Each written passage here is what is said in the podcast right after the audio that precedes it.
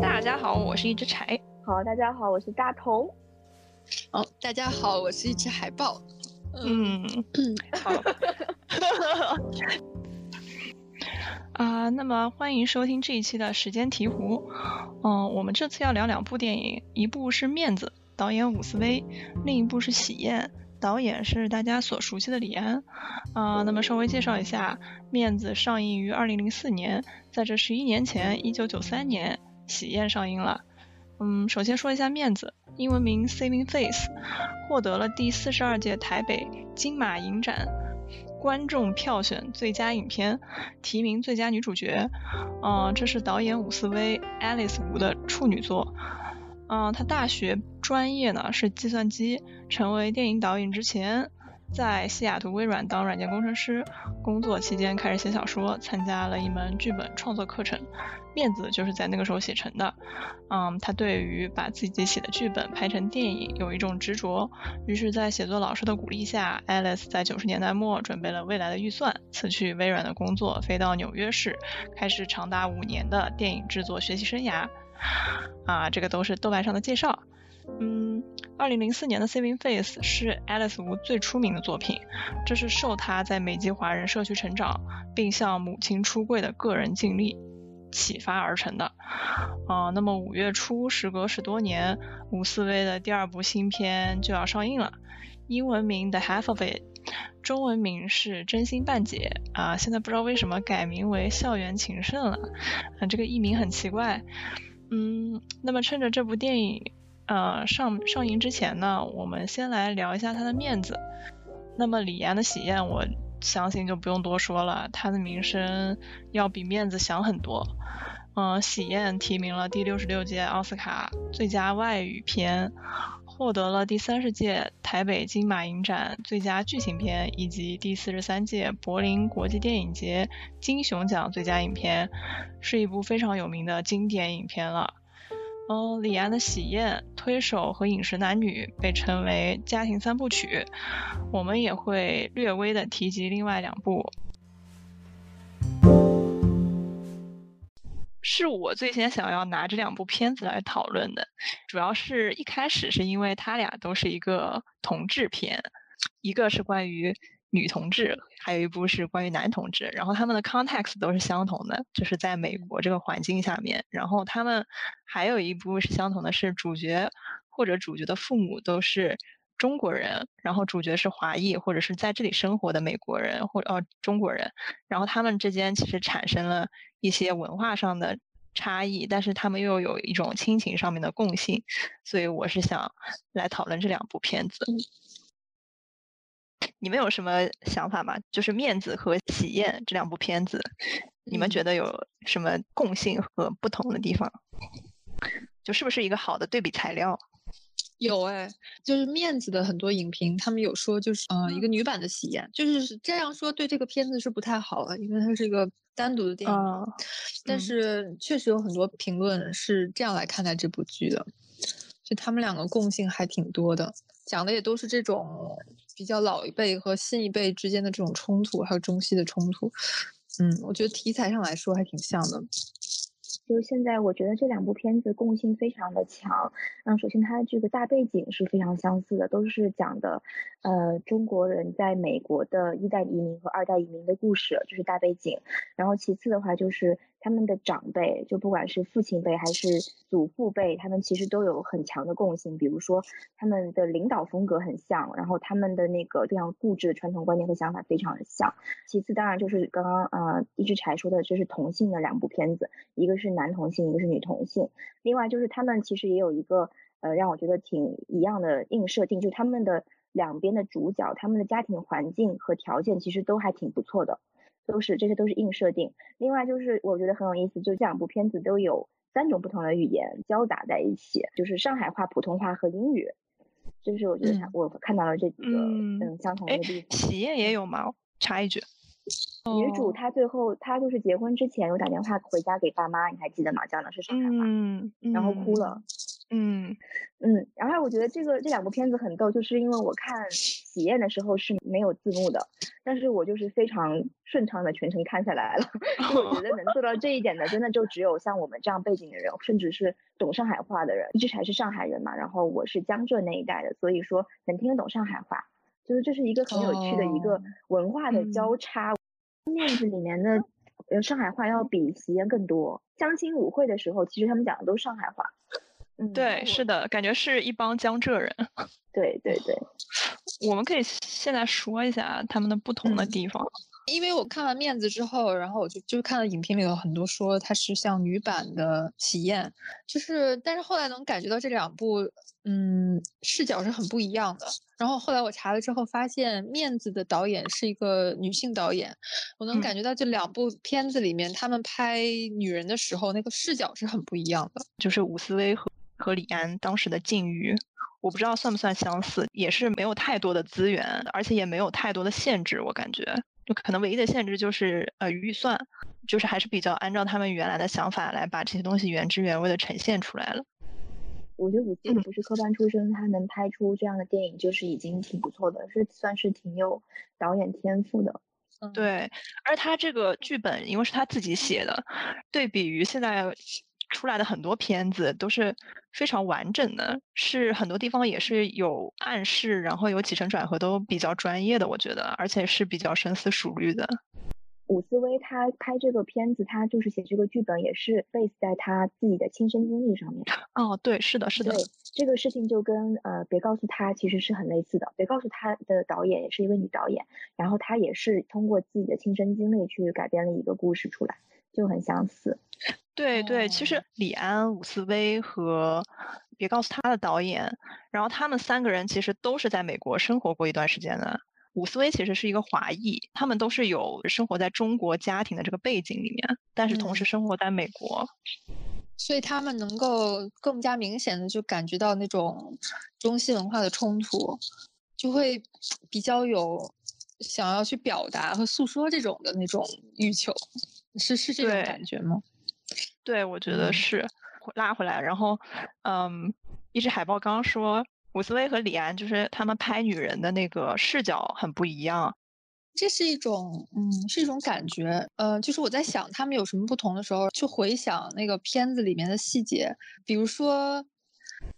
李安里面比较能记得住的两个女性角色，就是男主的妈妈，还有他的行婚对象那个微微。对，嗯，然后我印象比较深的是，微微一开始其实是为了自己的呃绿卡打算，她是在诱惑男主，或者就是他，他是一开始是出于为自己的利益打算，一直到最后，慢慢他就是嗯去妥协理解，然后被那个男主和男朋友的感情就是打动了。他的妈妈和他的爸爸嗯做法非常不同，就是他爸妈虽然一开始就选择了去理解。就是顺着他儿子，但是其实一直到最后，都还在嗯没有放弃希望，到最后还在说过几年你跟微微会不会产生什么感情，或者是不要放弃等等的，然后就是是一种很微妙的感觉。我会感觉这部片子，反正重点并不在他们身上，呃，就是对比伍思薇去写的，伍思薇里面有有几个细节我记得。一个是，呃，女主的妈妈，然后晚上你在那里看看某些欲望，对一些需要。发泄一些欲望，是的，就是看看某些东西的时候，然后他女他的女儿就是从外面回来，他女儿刚和他女朋友也是刚刚约会过，然后回来跟他妈妈一起坐在那里看，然后他妈妈当时就是。和在外面的形象很不一样，很不像一个妈妈，就只是纯粹的像一个，就是一个纯粹的一个女人，然后坐在那里，还是微微有一点点驼背，然后头是直直的，就看那个电视。嗯嗯，就是你能够感觉到她描绘女性的时候是一种非常细腻的内在的一种视角。我插一句，我觉得好像你的意思就是说，在嗯喜宴里面，可能女性。这个角色更多的是一个符号，就是它相当于是所有的主角，他需要产生怎样怎样的张力，所以他相当于是安排上去的两个人，而面子。是他们自己是所有的女性角色，他们是有自己的特色，有自己的喜怒哀乐，他们并不只是承担一个符号的作用，而他们自己的一些细腻的嗯性格特征来推动了他们自己的就是整个故事的一个发展，对吧？对的，高度总结。我其实想到就是面子这个里面，就是他的妈妈其实不是很像一个妈妈，有没有觉得？就是在喜，就是喜宴里面的妈妈，她是一个长辈的，就是明明显是一个长辈的角色。是的，是的，很明显。因为我是觉得，我觉得这样，就这两个片子也有一个区别，就是因为它多了一代，你有没有发现？所以喜宴它是讲了两代人，而面子讲的是三代人。所以说，面子中间夹的这个母亲这一代呢，其实他就是一个非常尴尬的一代，嗯，所以他就是这个人就是更加多面性，然后更加复杂，所以就很容易塑造的很鲜活，就很不一样。我觉得是这样子。对他有一种承上启下的感觉，然后反而是这个妈妈的爸爸，就是这个外公，他承担了一个非常固执的一个长辈的形象。对，就像喜宴里的父父亲一样。对，嗯。嗯嗯，是这样的感觉。哎，其实这样想起来的话，就是面子虽然讲了三代人，但是其实他最上面那一辈，你们觉不觉得其实算是还是比较符号化的？就是他们可能都是出来当做一个笑梗，或者是作为像外公一样特别特别固执到就是像没有人情了一样的那种符号出现的。有有，我觉得会比喜宴更加符号化。对对。然后喜宴，因为他可能只是，因为他只是 focus 在两代人上面，所以他的那个父亲可能更有，就是就是你能更能感同身受一些，就而不是你会觉得他是一个特别不近人情的一个权威的一个符号。嗯，是的。然后我记得，嗯，他的父亲给他的美国男朋友塞钱那一段是非常可爱，一边给他塞钱，一边告诉他不要告诉我我的名字。对，我都好多年，我是好多年前看的喜宴了，但是我当时记得好像这个爸爸是最后是有一点点接受了他儿子，对吧？就是说虽然没有明面上接受，就是说你给我留点面子，但是我还是。就是我心里是承认了你这个事儿，是不是？嗯，是的。嗯他好像说他他就是没有明面上讲出来，而且他说，嗯，只有这样让让他儿子还有他老婆以为骗住了他的时候，他才有可能抱到孙子。所以这个爸爸，嗯，其实他也是留了一点点的，呃，也不能叫私心，但是就是还是有一点点原来的初衷，但是。整体来说是接受了的，嗯，我觉得喜宴里的这个父亲和母亲两个人这种根深蒂固的中国的这种思想是非常的，就对我来说是非常可怕的。就是你没有注意到，父亲一出场，看到那个第一次看到那个伟伟，就是他的那个新婚对象那女孩，嗯，那女孩拿了一个大箱子，然后撅着屁股往前走，你还记得吗？哦，然后父亲第一第一反应就说。好生养，他说，就是 就趁就趁势，对，然后是他的第一反应，然后最后这个快结尾的时候，父亲就说，那个给塞拆钱给那个 Simon 的时候就说没事，那个我我默认你们，但是。我只有这样才能抱到孙子，我就觉得他这个根深蒂固，就是想传承，想抱孙子。哎，你说起来是一滴血液里面，我不管对我不管你儿子搞什么，我面子没有也没有关系，反正我就是要你的，就是我要后代生孩子。我当时就是毛骨悚然，真的最后的时候，我就 鸡皮疙瘩就就起来了，你知道吗？其实讲到这个，我想到，但是在面子里面也有一些非常典型的就是中式家长的思维，比如说，就是到最后的时候，不是有一些。就是，呃，后续片段嘛，然后两个女主角坐坐在一起，他女朋友的爸爸妈妈在讨论说，哎呀，说他现在跳的这什么什么舞，我都不是很知道。然后，但是我觉得就是还好他加了个医生。对，是的，对，这这就是对我也不理解孩子在。什么？但是她反正就嫁了一嫁了一个就是有有地位的人，有钱有地位的一个职业，很有意思。其实，其实跟这个爸爸有点，就是这个喜宴里面这个爸爸有点像，就是就我儿子是基佬，但是他只要能给我就是生孩子，我都不管。对我都 OK，就是可以妥协一切。对，我也记得他那里头也提过，他说他的父亲就是为了嗯保留他们家的香火，然后把他生出来，所以所以他这个他这个执念应该就是代代传下来的。就是而且而且我记得面子最后就是他妈妈最后还问了他女儿说。接下去我什么时候抱孙子呀？我也记得有这句。对，就中中式家长嫁一个好人，嫁一个有钱人，生个孩子。对，我想补充几个小小的细节啊，就是呃，在喜宴里面的那个父亲，我就觉得非常的感同身受，就是他那个父亲一到呃一到那个美国以后，就每天出去走路，觉得特别像我爸。我当时在美国的时候，那个好像是呃毕业季吧，然后我爸跟我妈就来美国了，然后我爸就是那种闲不住，然后可能又是有时差嘛。就天天出去锻炼跑步，我就想说好可怕，那外面荒郊野岭的，就是很喜欢出去运动，然后每次运动完了以后就非常自信，就是那种感觉。走路还是竞走，好像是就走很快那种。哎，我觉得中国很多爸爸都喜欢这样锻炼。我很小的时候，就是我吃完饭，然后我爷爷就会拿一个非常高级的手电筒，然后跟我一起。去外面街上走走出去半个小 时，走回来半个小时，对，然后一路上炫耀他的小手电筒。哎呦妈呀，太可爱了！嗯原来中国式锻炼原来是这样的，就特别的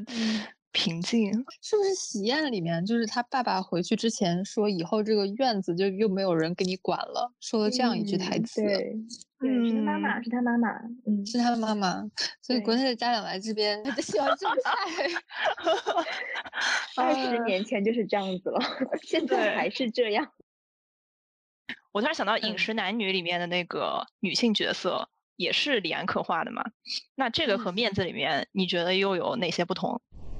里面有三个女儿，然后那三个女儿都是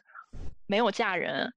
然后这部片子好像就是讲的，就是有很大一部分篇幅在讲，就是他们三个人是怎么找到他们的恋爱对象的。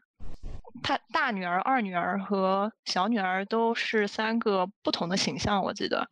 就是有一些特征上面的差别。然后他们三个人之间也是因为是姐妹关系嘛，所以既有那种亲情，然后也有一种就是竞争张力在里面。嗯。我的感觉可能会是，就是这个家庭它的核心是一个什么样的家庭？比如说，呃，李安的片子里头，可能他的核心，我觉得多多少少还是围绕着爸爸吧。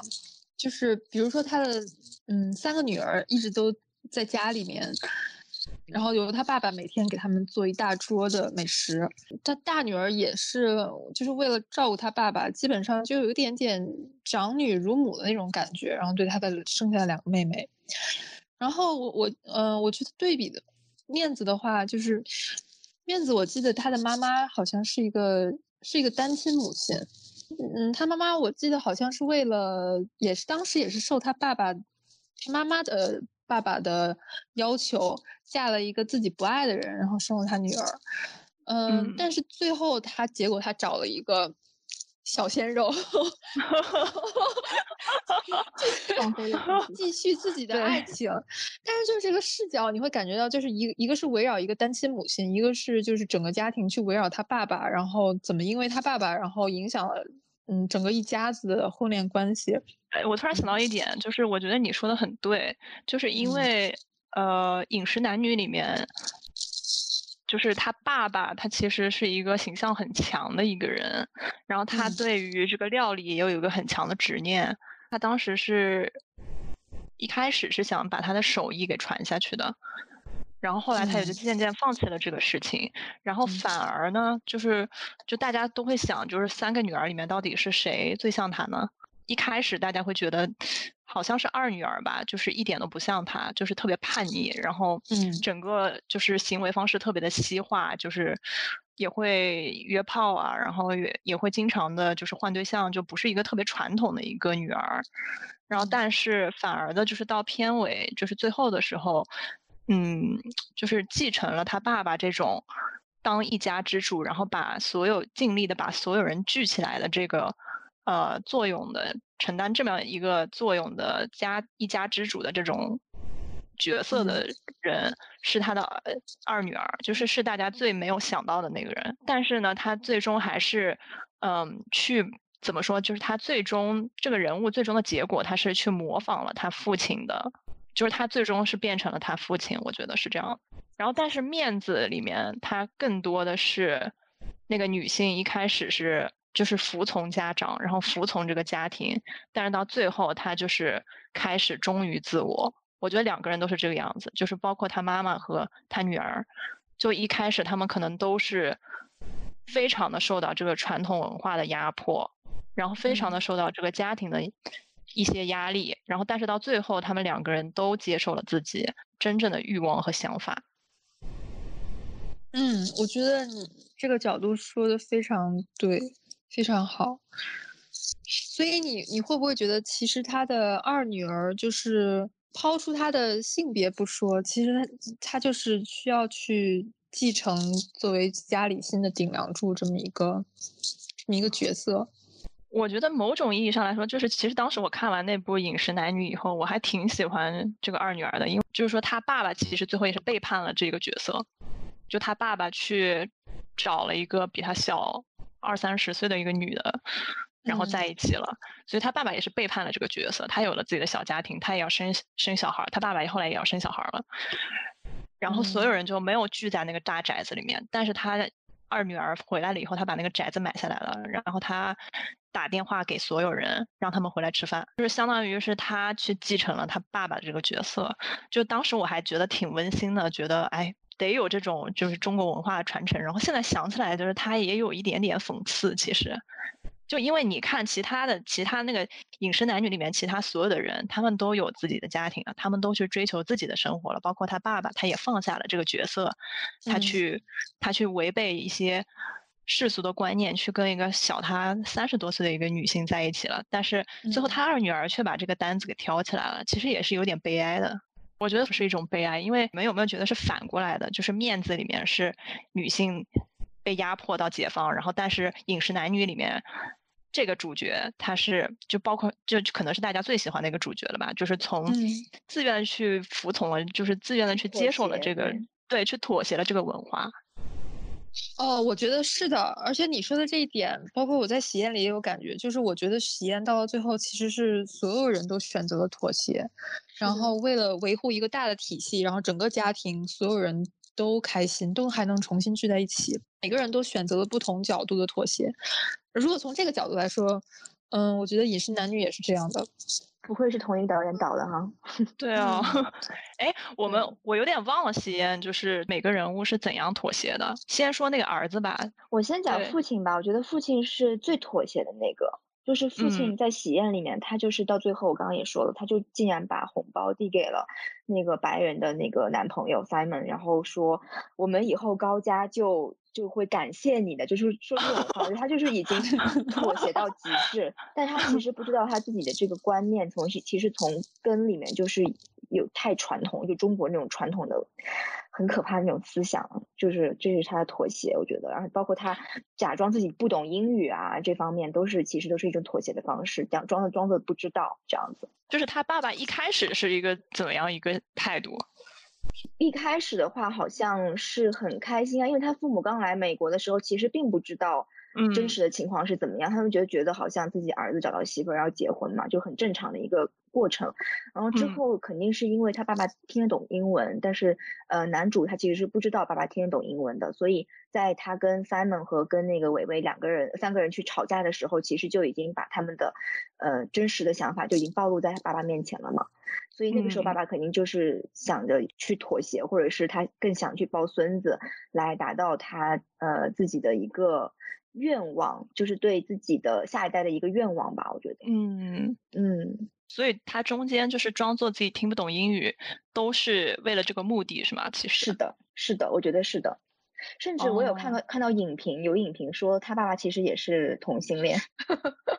但是我觉得看到这个影评，我也看，但是我觉得有一点 扯，我不太我不太哎，他是说法对那个影评是怎么说的？为什么我没有看出来啊？我觉得那个影评我觉得就是搞笑的，开了一个脑洞，我觉得还是。然后就是妈妈吧，妈妈这边其实我觉得她到最后的时候，我觉得她挺自私的，就是包括那个伟伟不是已经怀孕了嘛，然后他们就是呃男主伟彤想带着伟伟去去做人流，妈妈啊伟彤的妈妈就非常非常着急，就是不想让他们去做这个事情。我觉得他其实就是想保住肚子里的孩子，然后这一刻我觉得他是自私的，就是因为他就想着我要抱孙子，我要为抱我要为高家留后，他没有想到这个事情其实是毁了伟伟，毁了伟彤，甚至毁了 Simon。他没有想到这个事情，所以对我觉得其实那一段是蛮荒谬的。但是到最后更荒谬的就是他们居然 就是 one 接受了 one dream，你知道吗？就是我觉得李安去做这么一个 ending，其实也是 蛮蛮有花心思的。他就是故意这么做了这么一个设定，因为这种设定你说在真实生活中可能吗？也是可能，但是可能性非常低。就是三个人该怎么去？哎，你觉得可能性非常低吗？我觉得就是是吧？嗯，我觉得看完了他整部电影以后，我觉得也不是没有可能。我觉得 是有可能，但是 你想象一下，这种像狗血的，就 是三个人成为一个家庭，就是这种哦，我觉得对，这应该不太可能。他顶多把孩子生下来给他们。我觉得就算成一个家庭，也不会像片子里面那么和谐，然后还那么有爱，可能就是互相再也不见对方那种的。然后留个孩子，嗯嗯，然后就是说到伟伟，伟伟他的牺牲肯定就是牺牲了自己的后半生。其实我觉得他就是，呃，生了一个自己，其实他自己也不爱伟彤。我觉得他就是可能，就是坟坟场做戏做真了吧。然后他就以后就要 carry 这个 baby，然后到自己。一辈后半辈子都要 carry 这个 baby，我觉得其实也是算毁了自己的后半辈子。那他对伟彤的那种感情，某种程度上来说，应该是自我欺骗吧？就是因为他有种，就怎么说，他需要给自己的这些行为找一个合理化的理由，然后最合理化理由就是觉得，嗯，我已经爱上他了，因为生活，所以违背自己的意愿做出了一些事情，但是想要把它来合理化。是的，嗯嗯。另外，韦彤的话，其实他是主角嘛，然后他是夹在所有这些人的中间的这一个角色，然后他其实刚开始是拒绝去做这个假结婚的，到之后。呃，在闹洞房的时候被迫 被迫进行了这么一个活动以后，生下了孩子，所以他其实我觉得他伟彤他从头到尾都非常被动，就从刚开始要去相亲是被他父母逼迫，到假结婚其实是被父母和 Simon 逼迫，然后之后去生这个孩子是被呃大家一起闹洞房的时候逼迫，我觉得他就是一个被所有人推着走的一个很卑微的角色，其实我我感我是这么感觉的。他就是没有一个很很强的性格，就是他是他没有，嗯，对。另外，然后 Simon 这个角色，就最后一个角色，我讲一下，我觉得他这个角色很奇怪，对于我来说，他的利益，就你们没有觉得这个白人的利益很，就是我觉得很诡异。他他非常的好，他非常的好很 nice，他甚至会愿意一个。关系没有就很一般的一个女性，就伟伟去帮她争取到留在美国的机会，然后愿意把自己男朋友就这么卖出去，然后让让他跟这个女生结婚，我觉得挺就是 too nice，就对？我对对于我来说，然后包括他呃那个伟伟彤的父母来了以后，然后 Simon 就各种讨好父母。然后包括我，可能你们不太记得了，因为我看这个片子看的不是很久，印象很深，就是他们呃五个人吃饭的时候，每次都是妈妈跟伟伟是坐在一起，然后伟彤跟 Simon 是坐在一起，然后父亲是坐在那个主位，对吧？然后每次那个他们吃饭的时候，都会有一个人偷偷的，就是夹肉夹菜给爸爸和妈妈，那个人是 Simon。天呐！对，真的，我我仔细看了，我觉得，因为他当时那个镜头里面是没有拍到 Simon，是只拍到了伟彤和伟伟，然后父母，但是就能看到从镜头的角落里是伸出一个筷子，用的不是很娴熟的手去给他们递菜，我觉得，哇，这个细节真的是，对，就是他其实是一个。我觉得他是一个非常尴尬的角色，包括他们父母刚来的时候，呃，伟伟是不会做菜的嘛，然后 Simon 就是跟他换角色去做菜的那段那段，我觉得也特别逗，也挺有意思的，就这些设定，然后包括最后他也妥协，Simon 妥协了这个呃结果，然后 跟他们幸福的在一起，我就从从头到尾就觉得这个 Simon 可能刚开刚开始。呃，可能中间有一段 Simon 是有有就是反抗了，就他是可能出去玩了一一个晚上，嗯，然后回来以后他跟伟伟呃伟彤吵架了，还记得吗？那个那段是我唯一看到我唯一看到 Simon 的一个负面的一个情绪的一个发泄，然后其他所有的全部都是非常的好，非常的正面，我觉得挺诡异的。嗯，我我记得影评里面好多人都说，就是 Simon 就跟一个小天使一样。对。然后我印象比较深的还有他在最后给他的给男主的爸爸，嗯，敲腿那里。然后还有就是他几乎没有怎么挣扎，他就直接接受了，就是男主和嗯新婚的女主嗯睡过，然后还有了一个孩子的这件事情，确实会让人觉得他的妥协的有点。嗯，有点太多了。是的，是的。嗯，对。或者你们说会不会就是 Simon 这个形象，他其实是符合中国人对于白人的一些刻板印象，一些想象，一些美好想象。就他其实对他其实不是一个很真实的美国人，中国人想象中的美国人。不知道他就是最初设计这个角色的时候，他的目的到底是什么？就他是不是这个里面？唯一一个局外人，就虽然他是很局外人的，对，对，我就他，他只可能就就所有人里面，是不是只有他做任何做很多事情，其实没有他个人的利益，没有从他个人利益出发。嗯，我觉得这也能算是她的个人利益啊，就是她希望能够跟她的男朋友长久的幸福的生活出下去，这个其实也也是属于她的个人利益。她自己可能在一开始也没有想过，说这个妥协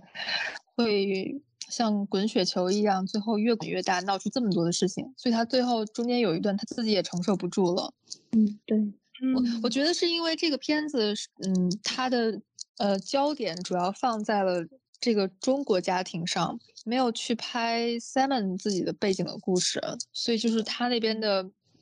出发点就有点看不清楚，然后有可能就把所有的好就都需要由他去承载。对，我觉得这点很有道理。就是你看李安的这些片子里面，就是这些中国中国人的形象，就中国面孔的形象，它都是有个背景的，就是你都会比较了解他。但是，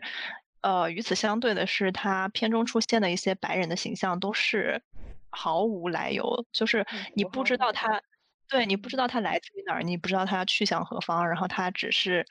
在当下出现了，就出现在了这些情境里面。就他可能只是作为一个西方文化的一个符号，它需要去跟中方的一些思想做冲突。我想插一句啊，你们有没有想过，就是这段有可能会被掐掉，因为 有点敏感。你们有没有想过，这个这个电这个喜宴的？呃，伟伟、伟同 Simon 三个人后面的一个政治设定，就是我有想过，因为我开我开过脑洞，因为伟同他是台湾来的，他父母也是台湾来的，他属于台湾，然后伟伟是上海人，他是大陆来的，他属于大陆，然后 Simon 是美国人，所以有没有可能就是比如说台湾，他其实刚开始是跟美国很交好的，然后他突然突然出现那个大陆，他。没有办法，他必须跟大陆去做结合，他其实自己是很被动的。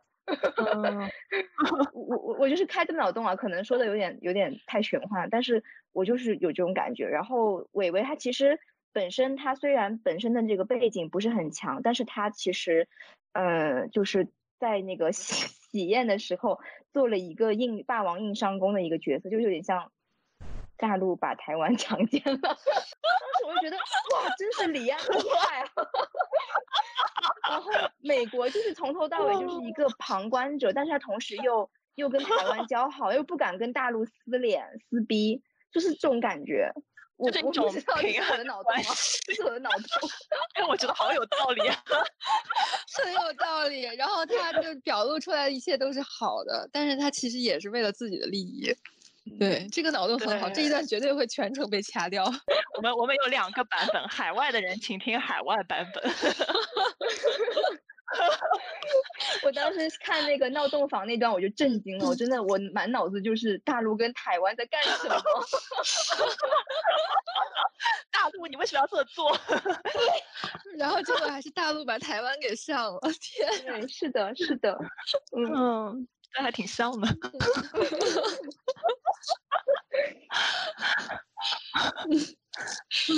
对啊，这样这样看是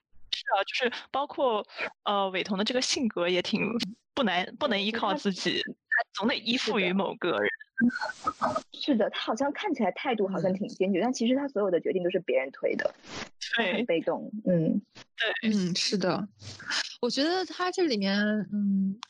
也跟他描写的这个家庭很有关系，就是他描写的这是一个很传统的，就是，呃，父强母弱，然后母亲所有的意见都是跟着他的父亲走的。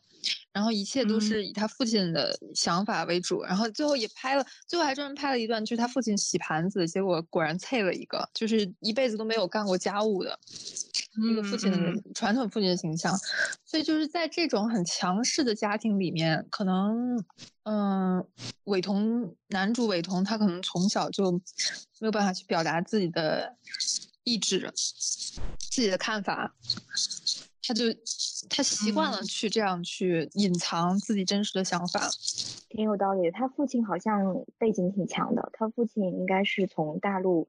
呃过呃过去到台湾，然后之前是做好像是一个。军队里面很高的一个一个呃位置，对，然后到台湾以后做的是市长嘛，对吧？就是他们当时几个人在呃领完证当天晚上去吃饭的时候，不是碰到一个大陆人嘛？那个人的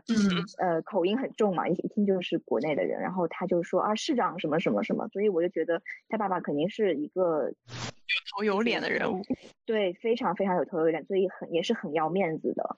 嗯像这种的非常强强强硬的一个性格的一个父亲的话，一般呃儿子或者是自己的孩子，一般都会稍微是弱势一点，对，软弱一些。对，嗯，就是他这个性格的安排还是比较合理的。哎，讲了这么多喜宴，我们来讲一讲这个面子的结局。你们觉得这个面子的结局就是可能发生吗？就是你，就我们首先已经说了，喜宴这个结局非常诡异，就是它有一种影视加工的成分。嗯，我觉得面子相比于喜宴来说，还要更加的有加工的味道，就是它它会更像喜剧一点，或者可能就是它它可能嗯，就突然就嗯大结局就是开心大结局了，对，有这种感觉。嗯，其实我觉得两个结局都。挺，就对于我来说吧，因为我这个人其实是个蛮悲观的人，所以我觉得他们俩就是那种表面看起来，表面看起来很 happy ending，但其实你细究不了的，我就有这种感觉。但是呃，面子会好一点，面子还是会稍微的，就是能够立在这个真实生活的基础上。然后喜宴的话，对我来说就是完全是一个。Ridiculous 的一个 ending，我觉得我觉得喜宴也很难很难算是 happy ending 嘛，我觉得。对对，就是表面的 happy ending，对。对，我觉得我觉得李安很难拍这种什么表面的 happy ending 的这种电影。对，但是其实你真的想了，感觉 未来的问题一大堆。是的，是的，没错。嗯，是这样的。我感觉李安他并没有去，嗯，就是为了拍一个 happy ending 来拍出来，他好像就只是，就是只是在描述那一段时间发生的故事，然后以后该出的事儿还会出。嗯，反反倒对比，就是面子是相当于是去暗示了一个以后，嗯，会比以前更幸福的一个结局。对。他还是他还是一个非常带有非常强烈的乐观主义的结局。就你们有没有觉得，就是这两个家庭里面有中西方文化力量的拉扯？我觉得喜宴还是挺明显的，因为 Simon 明显就是一个西方文化的力量。然后，呃，伟彤可能是介于中和西之间，但是我很难看出来他。带有任何的一点很明显的西方的思想，对吧？更多的可能只是个人为了个人不同的利益而来，就是而进行一些冲突和妥协。然后面子里面，你们有没有觉得那种中西方文化的拉扯？我觉得就是有一些中西方那种拉扯的感觉，就是他又又有一点中国的那种保守，又有点西方的那种自由。对，有，他还蛮矛盾的，我觉得，嗯嗯，然后包括在台词上面，其实我也觉得很矛盾。就是我有有一段我听得非常头大，就是因为女主说英文，然后她妈妈回中文，哦，是的，是的，频繁，非常频繁。然后我当时就头非常大，就说：“哇，你们真的是无障碍交流，而且是每个人讲自己的语言。”这个设定其实也是也是一个为了去表现这个矛盾，就是文化的一个冲突的一个方面。就是我觉得这是导演故意的。嗯，然后最后他女儿其实有一段跟妈妈的坦白，那段女儿是讲的中文。所以我觉得这个东西也是一个导演刻意插在里面的一个小细节。哦，所以这个片中的女主她是她是 A B C 吗？她是从小就生在我这边的。我她的中文没有很好，对，她的女朋友中文更差。对，是 好吃力哦，明显。这个片子里头，我还感觉到有一个中西冲突是在他妈妈身上。我觉得这个导演很有心，一般就是很少有拍妈妈那一辈的女性，她们身上的那种。嗯，这种冲突，母亲之外，还依然把她当一个女女女性本身来看待。比如说，她会去在晚上看一些嗯不可描述的电影啊，然后她会去跟其他男士去约会啊，甚至她就是呃未婚先孕啊这些事情。嗯，就是导演把这些故事都没有给安排在她女儿身上，反而是安排在她妈妈身上。就虽然这也是面子的一部分，但是就还是把这些部分安排给他。我觉得这个本身也是有很多的用意的。这些也能看到一些中西冲突。我觉得这些剧情不太可能会发生在国内的电影或者是国内的电视剧。其实像这个设定真的是可能就是华裔或者是美国那边才会拍出来，因为说实话嘛，这个就是在国内算真的算是一个挺禁忌的话题。我我觉得这么多年了，就是国内的这个。传统观念的想法其实真的一直都是根深蒂固在大多数人的脑中，对。然后，妈妈四十岁了，居然还能为就是没就是突然的意外怀孕这种事情，真的在别说在美国，在国内都是一个非常就就是所谓的丢脸的事情。嗯，所以他这个设定对我来说还挺特殊的，挺有意思。包括他妈妈跟他啊女儿一起去妇产医院去就产检的时候，然后别人就只问他女儿，就盯着他女儿问，就只会想到是 妈妈怀孕了，你知道吗？就是这个设定也挺有意思的，嗯，就是反转，嗯。包括他爸爸就逼着自己的女儿说，就他外公啊，就逼着自己的女儿说，你一定要去找一个人嫁了。其实这个也是蛮。嗯，就是很很荒谬的一个想法，找一个接盘侠，就觉得女的你生孩子你必须得有个丈夫，有个对象，你有个你有个对象，你有个爸，你让孩子有个爸爸这样才行。但是在美国好像我觉得真的单亲妈妈非常多，比国内会多很多。当然说在正常人当中不会有太太普遍了，毕竟这还是一个少数人的事情。但是我记得在美国的影视作品里面，很早的时候就是我看过那个《欲望都市》，那个里面就是有一个主角，他就后来就未婚先孕的。嗯，那个律师，她当时跟她的男朋友是已经分手了，意发现意外怀孕了，所以他们，但是他们他们当时都有新的对象，然后她还是想把这个孩子生下来，但是他们虽然有各自的家庭，但是会共同抚养，就感觉在美国还是一个就不是那么新鲜的事。One Dream 的故事。很美好，对，很美好。对，最后那个结局更美好，他俩后来又在一起了。然后我觉得面子里面的这个妈妈这个角色，其实她是就是聚各种各样的矛盾为一体的一个角色。就呃，她的上一代就父呃呃外公那一代，他是非常非常中国的。然后他的下一代就是他女儿那代，非常非常美国。所以他妈妈其实。她呃呃呃，作为一个一直生活在法拉盛的一个呃中国女性，嗯，而且是单亲，呃，就是她一个人是带着孩子长大嘛，就是她其实是非常矛盾的。我觉得，包括她生活的环境是个矛盾的环境，因为属于美国，但是她又是只会讲中文，然后她又处在两个两代人的间隙之间，所以她是冲突和矛盾的一个爆发点，所以在她身上能够。发生这么多很荒谬的事情，其实我觉得也是，呃，蛮正常的，就是是导演的一个故意的安排，我觉得，嗯，是 make sense 的。嗯，我倒是有一点很好奇，就是既然他家一直生活在纽约的华人区，那，呃，我就很好奇，一直生活在华人区的这些人，就即便是在另一个国度，那他们文化上到底是一种混合的状态，还是说其实文化上就是中国的文化呢？我记得印象里面出现了两场舞会吧。我觉得我们可以从开头和结尾的两场舞会里面来看，他们那个区到底是处于一种 怎样的一种文化氛围里面。我觉得我现在看下来，明显的是上一辈人，嗯，和下一辈人是很明显的割裂的。上一辈人有他们自己的一些。呃，小秘密，然后都很喜欢嚼嚼别人舌根，然后，嗯，但是大家表面上面又维持着自己的一些面子，然后下一辈人他可能就，就是觉得说我对这个事情其实很厌恶，就我对舞会这个事情很厌恶，但是我没有办法，我被父母带来这个地方，所以我也就装装样子，属于我觉得还是属于就是割裂比较大的两个群体。嗯，哎，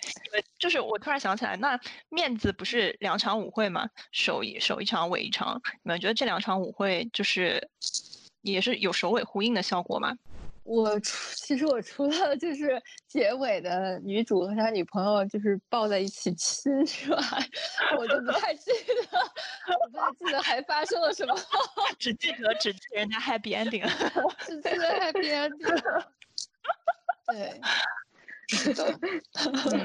嗯，就是我。觉得两场舞会其实都很就，其实我说当说实话，我也没有仔细看到那个其他细节，但是我感觉两场舞会的整个氛围是有一点点区别的。就它其实，呃，硬硬场景是没有变化，是一模一样的，包括人物都没有变化，但是它整个氛围和每个人内心的活动都是不一样，人和人之间的关系也有了变化，就是这，我觉得是这么一个区别。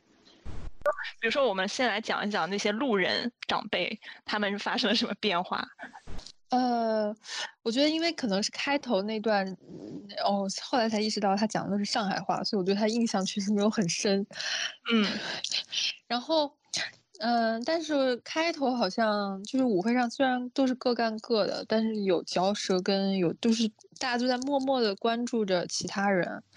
嗯，但是结尾那个让我很讶异的是。嗯，结尾拍的女主和他女朋友抱在一起亲之后，周围的人反而都没有给他们任何的反应，就是会不会是导演就是这个时候是在暗示，比如说，嗯，要么是大家其实是嗯接纳这些事情，要么就是这他这个时候他们两个其实已经不在乎，在他们的世界里就不在乎其他人的看法、其他人的评价。我觉得，我觉得当时周围的人是有反应的，就是他们纷纷离席了。但是你很难说他们是因为这个女主和他的女朋友抱在一起而离席，还是因为他妈妈和他的小鲜肉抱在一起而离席了。都有吧，我觉得。对，我觉得都有吧，就是觉得就是伤风败俗之类的。嗯嗯，就是，但是我觉得还有意思的一个点就是，刚开始那一场舞会，嗯，就大妈们和大叔们两种不同的。聊天的一个情景，就聊的内容也很不一样，就很有意思。就大妈们就说什么，哎呀，谁谁谁老，比如说老王啊，可能找了一个年轻三十岁的一个女的结婚啦，之类之类的，现在怎么这样啊？然后对面那些大叔们就在聊说，哎呀，说最近要找一个太年轻的话腰酸，就是就 是我觉得特别有意思。但是他们在聊这些，其实都是一些很就是很嗯，怎么说呢？就是在道德。道德边缘很很很互相，就是道德边缘在疯狂冲刺一种东西，但他们最后其实又又看不惯别人，嗯，真的找到了真爱，只不过跨越了一些，比如说呃性别或者是年龄，他们又看不惯，所以我觉得他们其实也蛮矛盾的，但是是非常经典的中国的 一个传统思维的一个方式，我是这么觉得。就是维护表面的面子，但是是的，大家回家就该干嘛干嘛。是的，是的，是的。这么说起来，我想起来那个小教堂的那出戏，就是他妈妈结婚的那场戏里面，妈妈的那个情人不是站起来了嘛？就说是我的孩子，然后当时就是发生了一系列的闹剧。然后底下有一 些，对他们的反应太搞笑了，我看了两遍。我跟你说，我倒回去看了看了一遍，哎，嗯，非常的整齐，对，就是有些反应我都没有反应过来。但是我还蛮喜欢导演把这个他妈妈的爸爸设定成这么一个高富帅的小伙子的一个设定，觉得很有意思。就是我是我没有想到的，因为这个小男孩其实刚开始就一直出现了嘛，而且大家都会理所当然以为这个男孩子是暗恋女主的嘛，但其实后来发现其实他跟女主的妈妈才是真正的真爱。对，哎，对，这个反转，嗯。对，我当时真挺惊讶的，因为我一直以为他是在想追那个女儿。嗯，对。然后当时教堂教堂的那些路人甲、路人乙站起来的时候，好像就是就一对说，是不是有一对说，哎呀，我就是开始撕破脸皮，然后还有一对站起来说。也开始撕破脸皮，后来又说我爱你，我也爱你，是的，是的，是的，那个也是的，是的。对，教堂那里就能看出来，导演是想把它就是往往往轻喜剧的方向去拍。对，其实一直到到教堂那个小鲜肉站起来，我都没有相信说真的是他的，我以为他是在就是。嗯，就是喜 剧的一部分，或者他是在挡挡刀的，然后其实是他 爸之类的。哦，最后发现真的是他，明白太远了。他他他爸被指的时候一脸懵，他爸说不是我。嗯，我觉得面子还是总体来说要比喜宴要好笑。对，我也觉得，而且他总体来说也是比较，我觉得还是给人以希望的一部片子。就是喜宴有点。喜宴有点过于的悲观了，我觉得他那个结局甚至比他父母不接受他俩都要悲观。是的，是，但是我个人还是更喜欢喜宴一些。嗯，我们是真的吗？了吗？嗯，对，我是更喜欢喜宴一些。嗯嗯，你们都觉得喜宴的结局算是嗯悲剧结局吗？嗯，看个人想法吧。对，我是属于那种，嗯，对，比较悲观。我我反反社会反人类观的。哦，那我发现我我虽然我是一个表面看起来很丧，但其实是很乐观的人。你们觉得我是什么？你呀，你是很很，你也是反社会 反人类的，我觉得。我是表面，我是表面理智，但是其实背地里反社会反人类。只有海报是最最呃阳光、最正能量，对，是我们的向日葵。对对，这个节目需要一个阳光的人。是的，需要这种。原来我们是这样的三只小动物。就反正我个人觉得，奇人结局比。任何的结局都要更悲观一点。我觉得，即使即使是他们父母，他父母不接受他俩，愤而离开美国，伟伟就是拿到了身份，然后该干嘛干嘛，然后堕胎了或者怎么样，然后他俩继续他们的生活，然后这个整个大家庭其实是相当于分崩离析了，对吧？但是我觉得仍然这个结局要比他们三个人凑在一起，然后 sort of 这五个人的家庭都还就是各自牵扯着要强。可能我比较站第二代人的立场，我觉得这样对于第二代的人来说是比较幸福的一个结局。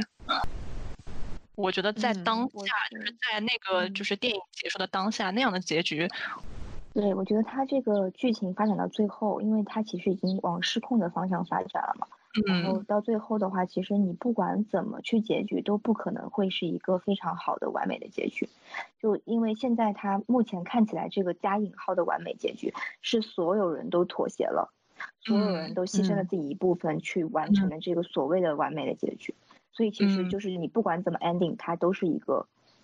悲剧。对对我来说，包括你刚刚呃一直才说的这个分崩离析，其实它这个就是。表面上已经已经很悲剧了，然后其实是其实那里也是蛮悲剧的，但是现在他这个所谓的 happy ending 就是表面就他看着好像好蛮和谐，但是其实我对我来说，它其实也是悲剧的一种。其实面子来说，还是可以算是一个比较绝对的喜剧的，你有没有觉得？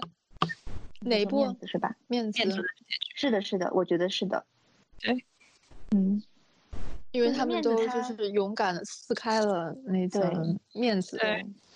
就是哎，其实你其实这样说起来的话，其实挺有意思的。你们觉不觉得，就是喜宴撕破了这个面子，它就能变成面子？是，我觉得他们两个其实都在哦，是的，这个东西，对吧？对吧？是的，是的，是的。我觉得核心都是面子，就是你刚才在说，嗯，为了维持表面的和谐，然后我一下就觉得这两个导演想抓的点，可能都跟这个有点关系。对，非常相似。是的，是的。难道这才是中国文化的呃核心吗？核心是的，核心我们要撕破面子是吗？海豹，你是怎么看这个喜宴的结局的？嗯，我觉得首先这个片子是拍于一九九三年，就是我觉得嗯，我觉得有时代的滤镜加成，就可能对于然后面子是拍于二零零四年，就中间已经过去了十年了，可能就是在二十多年前喜宴。可能他只能走到那一步为止，嗯，我觉得他可能对当时的那个情况来说，他能够把这个拍出来，嗯，然后他已经是一个非常前卫、非常破格的，嗯，一种表达了。然后李安又是一个，我感觉他还是试图去尊重传统，他就他没有给一个说是最好的解决方案，他只是就是把这个过程描述了出来。然后对于当时的那样的一个现状、那样一个家庭、那样一个背景，嗯嗯，描述出来，嗯。就是可能已经是一种突破了，一种撕掉了，嗯，这种心照不宣的面子。如果当时就给一个 happy ending 的话，可能就是有点超现实。李安他的三部片子《推手》《饮食男女》和《喜宴》，我觉得我看下来三部片子里面都有一种微微的那种中国文化占上风的感觉。我不知道你们有你们有没有觉得，就是。像喜宴，它是最后是所有人妥协了嘛？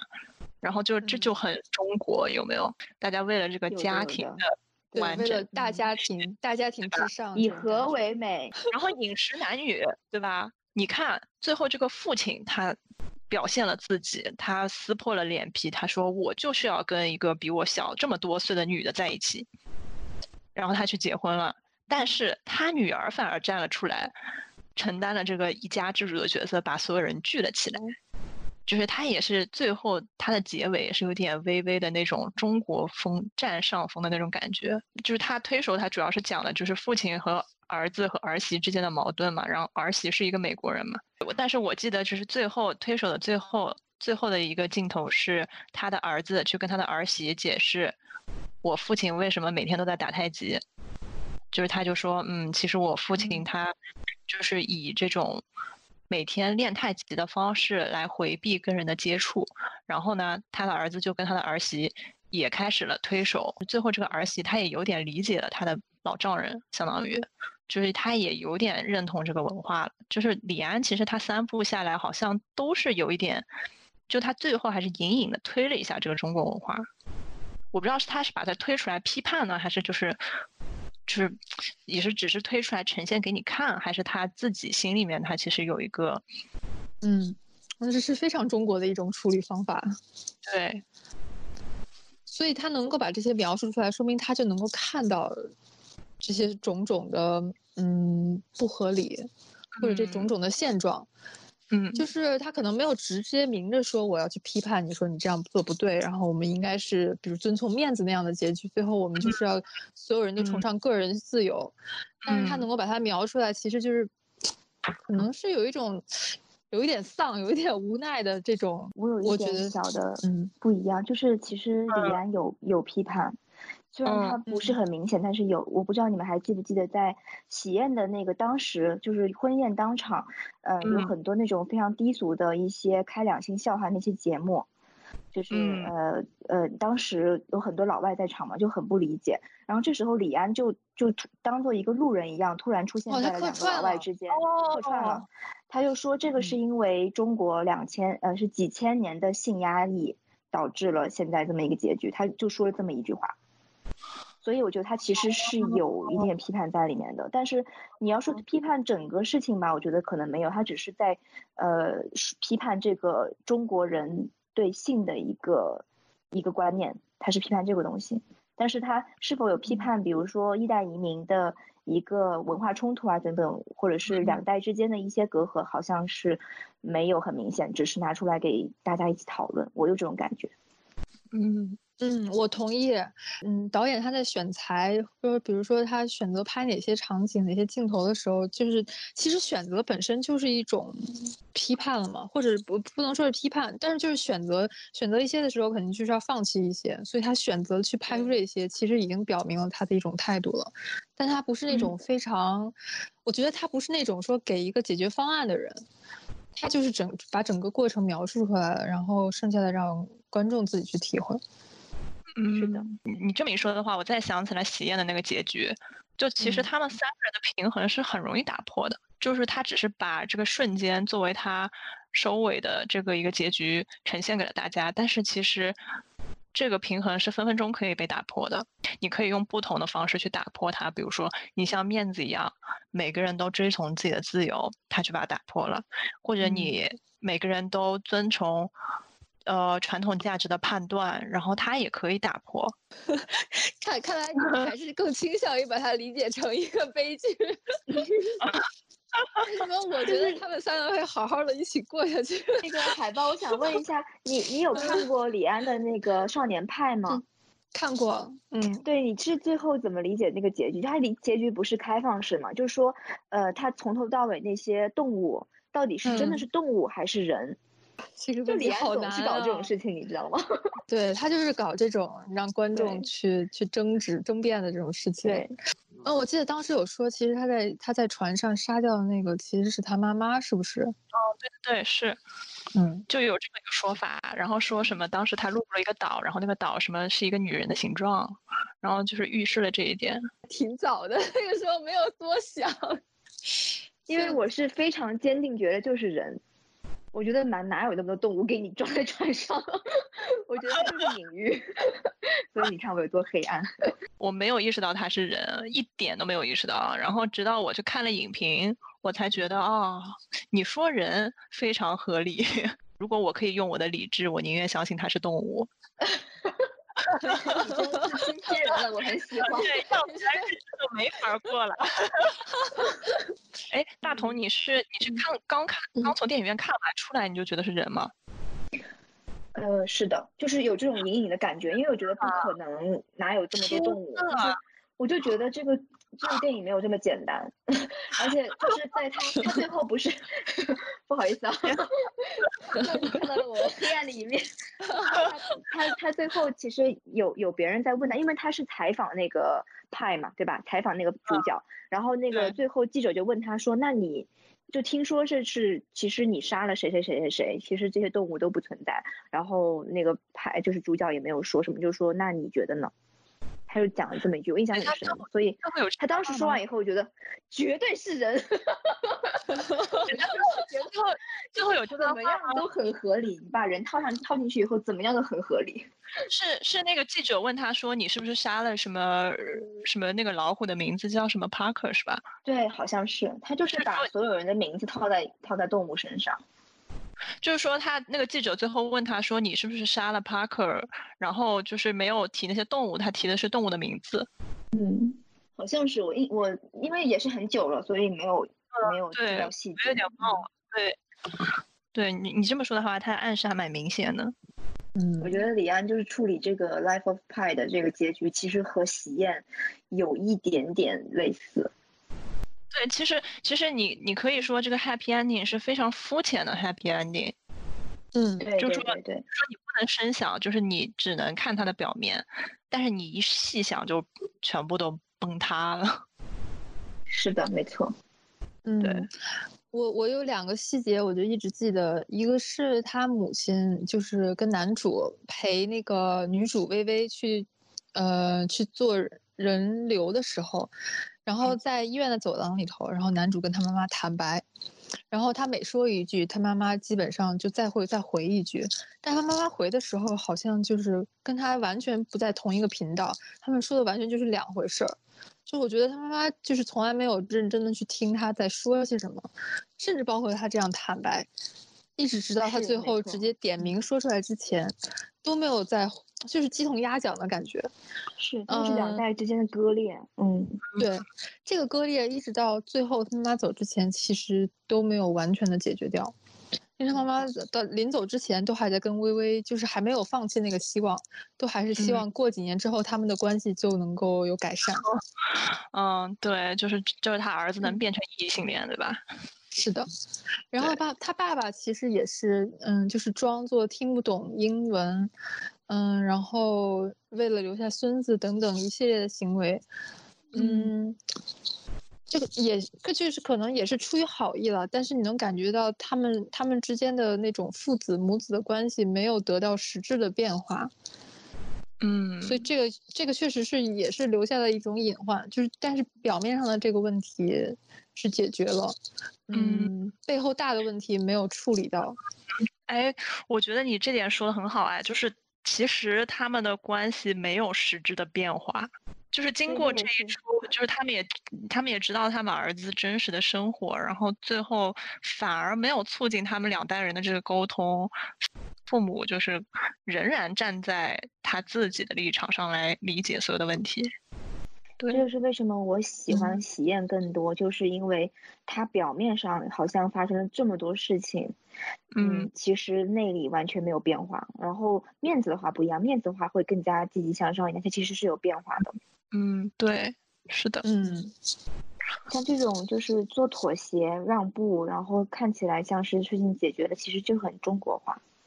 对这个方式，对这个方式，嗯，对，最后就是最后你可能什么都没解决，大家依然坚持自己的立场，然后没有人就是去站在你的立场上去考虑对方，我觉得最后是会变成这个样子。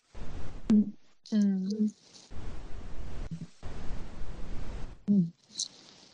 哎，你们觉得？但是我我就这么想了，就妈妈也有真的，其实他们还是有为对方考虑的，对吧？其实是女儿替妈妈扯下了这个面子。是的，是的，我觉得是，因为妈妈的这个面子其实是从呃外公那边传下带上的，对，带上的，就是对外公给妈妈带上这个面子，然后母亲的话又会给自己的女儿带上这个面子，觉得自己女儿，因为你不可能是同性恋，他当时说嘛，对，其实是一一代人给另一代人带面子，但是最后又是被这个最年轻的这一代人去撕开，其实也是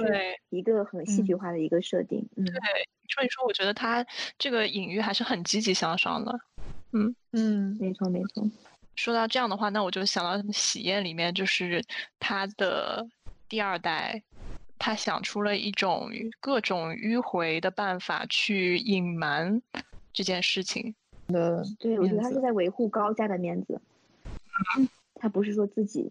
因为他爸妈一直在说高家高家嘛，就是所以我觉得他们其实是一个集体观念。这个，是一个，对，是一个虚拟的东西。对，就是面子里面好像这个家族的概念不是很强啊。对，我有一个小问题啊，我我就是问出来看看你们有没有想法。就是面子里面有一段是，呃，外婆去世了。对嗯，对，我记得。然后外公非常非常痛苦，但其实我到现在都不是很理解，就是导演去设置这个外婆去世这段。是为了什么？就目的是什么？对，我们来梳理一下，就是这个，嗯，这个前后发生了什么事情？嗯，就说在这之前是，嗯，这个女儿跟他女朋友，呃，依然在约会，然后但是他又夹杂在他妈妈住在他家，所以他是夹，就是夹杂于他妈妈和他，呃，女朋友之间，对吧？嗯，他是。他是有种撕裂的感觉，然后等到他外婆呃生了这个病以后，我记得他是不是有段时间就没有联系他女朋友了？好像是有一段是，对对，就是他呃这个给他撕扯的这个感觉就更强了，可能就是说，有可能导演可能在就是家庭方面又加了一秤天平，导致他就是被脱离了他自由的那部分。我记得喜宴里面也有相似的。嗯，一段就是他爸爸不是也得病，然后中间还进过医院，是轻度中风，是不是？对对对，对，还是中风。嗯，我记得他一开始就说过，说他爸爸的身体不太好，所以就是大家整个家庭都不想要刺激他爸爸，所以他就他就嗯几乎没有犹豫，就直接选择了妥协。可能就是，然后中间他爸爸在直接。在他面前发过一次病之后，可能他的这个意愿就更加的坚决了。他没有第二种选择，就加重这个人物他的那种负担。就是当时呃那个毛妹，呃和男主在在聊天的时候，其实毛妹就不小心透露给男主说，你爸爸其实在国内有呃进过一次医院，就突突发情况，然后这个事情才导致男主想到要去假结婚。就这是一个导火索，所以他爸爸发病这个事情还还蛮蛮重要的，是一个是一个线索。对，同样是长辈发病，都是在这个就是情节推动上面导致这个主角必须要嗯做出一个偏向家庭的这个选择，对吧？嗯，所以其实两部片子里头拍的都是就是孝道，就是要让长辈开心，要遵从长辈的意见，让他们嗯，至少是然后让他们身体方面不要因为这个原因再得重病。对，就非常的中国。对，其实我还蛮好奇，如果我们父母辈的人来看这两部片子，会是什么样的感觉？对，我也他们一下，好奇。但我觉得他们不会看这个片子啊。对，像这两部片子，其实就是这类型的片子，我觉得它的受众还蛮蛮窄的，就是只有像我们这种在美国有一些美国的生活经验，或者是华侨，或者长期生活在美国，或者 A B C 这样的人才会看。真正生活在美国的影迷，对，或者真正的美国人和中国人，其实很少会看这种片子，会有会有共鸣的。对，不会，他们就是似懂非懂看这种片子，可能我是觉得，甚至不会点开这样的片子。但是其实，对，但是没有，但是其实那个你们知道，就是就跟这这几部片子都很像。当然我们这次没有怎么说啊，就是叫《别告诉他》嘛，这个片子。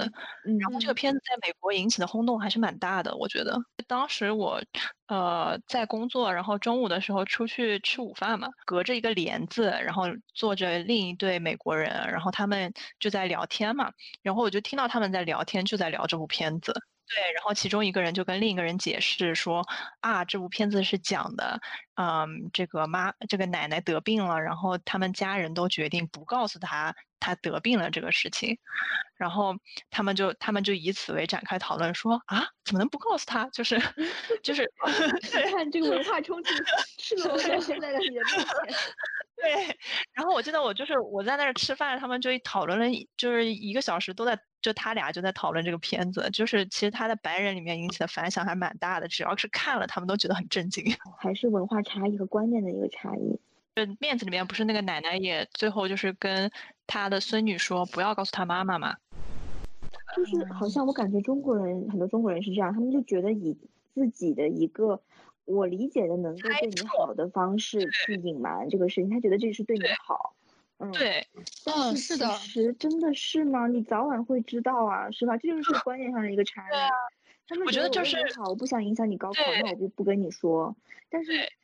嗯，中国的父母，包括可能我们自己也有点，就是他可能会，呃，想要主动的去替对方做这个选择，就是他会，而且他做的这个选择是牺牲掉自己的利益来为他好的。但是其实这个选择为你好，对，对他们觉得就是为你好，因为我牺牲了我的利益，我怎么不是为你好了呢？嗯，大家都没有去真的理解对方，他们可能就是以自己认为对对方好的方方式来对对方好。其实这句话非常正确的用，可以用在我们所有的中国式家长的这个身上。身上对。对他们会觉得我是对你好，我会我我是对你对就是下一辈的人好，但是其实他们这个方式真的正确吗？真的适用于每个人吗？就是蛮问号说他们就是是把观念传下去了，不只是把基因，就希望这样把观念也传递下去。天呐，我的天呐，细思极恐。对，不只是传了自己的基因，还传了自己的观念和想法。是的，没错。我家是三线城市嘛，就是我觉得其实这个跟城市的这个环境和社会的环境还是关系蛮大的。你地方越小，其实它这个中国传统思想会更浓厚。所以你你就算你自己不想不这么想，就算你在国外回来，但是你身边所有人每天给你灌输这个，你爸妈每天给你灌输这个，你甚至你朋友一个一个都问，哎呀什么时候结婚呀，或者怎么样，你就是没有办法去去抗拒这个事情，你就他会就会种在你的脑子里，你知道吗？而且中国的社会又是一种异常亲密的社会，就不止你的父母会这么做，包括你的朋友、你的长辈、老师，他们都会就是把他们自己的想法投射在你的身上，而他们的想法又是来自于他们周围的人，所以整个中国都笼罩在同一个。怕被你讲到哇塞！我们聊点轻松的吧，就是我想问一下，就是你们这两部片子里面有有没有一些你们发现的比较好玩的，或者是你印象深刻的小细节，你们觉得可以拿出来聊一聊的？首先就是喜宴嘛，喜宴它，呃，有几个细节我觉得挺有意思的，一个是它，嗯，在刚开始有一个场景是男主跟女主，就是伟彤和伟伟他们在那个画室里面。有一段对话，还记得吗？那段那段呃戏我非常非常喜欢，就是我觉得他那段戏他就后面有轰隆隆的那个噪声，然后前面他们两个人就是身上在不停的流汗，然后镜头又全都是近景，就觉得那个整个氛围就是一种湿漉漉、黏哒哒，然后又觉得这两个人的关系有点诡，就是怪异，不是很自然，就是那种感觉，就很很有意思。就是那段戏的感觉是给我有一种五官都通了的那种，那种同同情，就同情，怎么说情？哎，怎么说？共情，对共情的那种感觉，就我觉得很有意思那段戏，我很喜欢。然后另外就是，你们有没有发现他爸妈，呃，伟伟彤爸妈来到美国，他们坐的航班的那个飞机是，呃，中英文是 China Airline，但是他那个机尾上是一个国民党国旗。啊天哪，很有意思，就是当时当时那个细节就让我觉得很有意思，而且你没有觉得就是当时，呃，伟彤在介绍伟伟给自己父母的时候就说到他是大陆人，然后他那个伟彤父母就说说想见一下伟伟的父母嘛，然后伟伟就说哦那我的身份原因可能这个比较敏感或者怎么样，然后而且当时感觉好像大陆人的确是要比台湾这边的人要低一等，我有这种感觉就是。那个他们的那个说法的语境，这是第二个。然后第三个就是，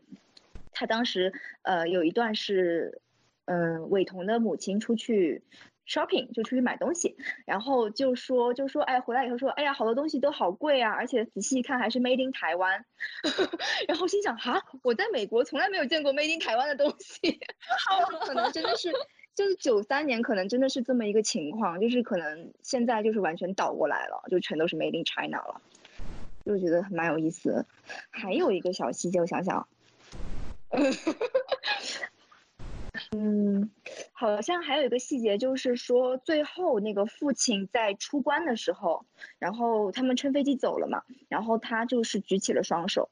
我不知道你们有没有注意，就是呃那个有一个人在拿那个东西去扫他，就是检就是 checking 嘛，就是检查检查他身上有没有违禁品，然后他父亲就在远处就举起了双手，就很像投降。就我觉得他那个也是李安故意去设置的，嗯，你说到最后这个手势，我是有印象的。我我觉得就是他他父亲也是，嗯，就是就是随你们去吧，也是那种态度。啊，就是比如说我，我觉得面子里我最喜欢的场景就是，呃，女主跟他女朋友在那个 vending machine 门口，嗯嗯旁边啊，对对对，那个我也做一个，对那段我特别喜欢。就是你要说那段很特别吧，我真的没有觉得很特别，但是不知道为什么就是处理的非常好，恰到好处，就觉得他们两个人，就我能感觉隔着屏幕能感觉到他们俩互相身上散发出那种荷尔蒙。就是那种刚刚认识，然后心生爱慕的那种小鹿乱撞的一个情景，就是特别好。然后那个 vending machine 也是一个很老很老的 vending machine，特别有 old fashion 的感觉。就是我觉得那那段我非常喜欢，对。后来的女朋友对吧？就是女二好会撩，我觉得就是 她的那种，是的，眼神非常会撩。然后她在 vending machine 之前，她还就是故意很凑近的靠近了那个女主，说是的，嗯啊。然后那个女主好像闻到了她身上的香味，对对对对，就是你就是跟刚刚我说的喜宴那段一样，就是你你就通过视觉，你就能好仿佛能闻到一些东西，就特别有对，就是它开通了。管无感，是的，是的，是的，嗯，是不是感感觉很四 D？Interesting。然后另外就是关于面子这个，就是陈冲，就她这个妈妈不是陈冲演的嘛？陈冲是很有名很有名的这个压抑的女性嘛？然后，嗯，她就是的确是真的，我觉得她好美，就她的那个美。是，就是她脸上虽然就是有岁月的痕迹，但是你依旧能觉得她这个人是非常有女性魅力的，就特别美。嗯，我同意。嗯，我看过她拍的那个姜文的一部嗯电影，先看了那个，再看的，然后那部好像是在在在面子之后拍的。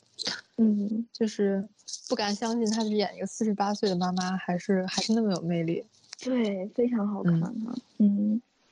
对，我记得哦，我记得就是当时在选角的时候，好像伍思薇还不是很想选陈冲，因为她觉得陈冲长得太美了，然后他不太符合这个片子的整个的一个氛围，嗯，所以但是陈冲好像还是以他的演技来折服了伍思薇，然后最后这个呈现出来效果也是挺好的，就他演的，我觉得还是很接地气的，但是也是很美的，就是但是是一种他。嗯，修饰过的一个气质。嗯，对，嗯，而且他的那个美，就是让后面他找接盘侠的时候，让我觉得能够能够理解，就是那么多男的愿意来做这个接盘侠，就是因为美啊，很有魅力啊，就愿意做。嗯嗯，对，我觉得就是他当时不是还有一段是他妈妈，他陪他妈妈去挑衣服嘛，还是什么的，然后那个他就是他女儿，就是他们俩都聊了一大段，以后聊完以后，他们女儿一看说。妈，你好美！对对对对对，是的，对对。这部片以后，我我觉得他他比他比他女儿还要美，就是或者更有魅力，对，这种感觉。嗯，是他女儿感觉是比较青涩，没有怎么直男，对，打扮从头到尾都是。就是 sweater pants，然后加那个什么鬼，那个那个衣服是什么衣服？怎么回事？就他每次出现，我都是想说，这个这个这个服装真的是，要不是因为这个设定，我肯定看不下去，就是太可怕了，这个搭配。啊，但是那个女服还是蛮好看的，我觉得。啊，是好看，她是好看的，她挺漂亮的。嗯，对的。他女朋友也很漂亮，他女朋友是真的大芭蕾舞演员，我有查过。哇哦，真的，嗯，好像是真的，嗯，就是。他他女朋友的那个背景，就是电影里面的那个背景设定，跟他这个演员本身的背景设定非常非常相似，就也是在纽约长大的，然后也是在纽约那个芭蕾舞团里面跳舞的，对，哦。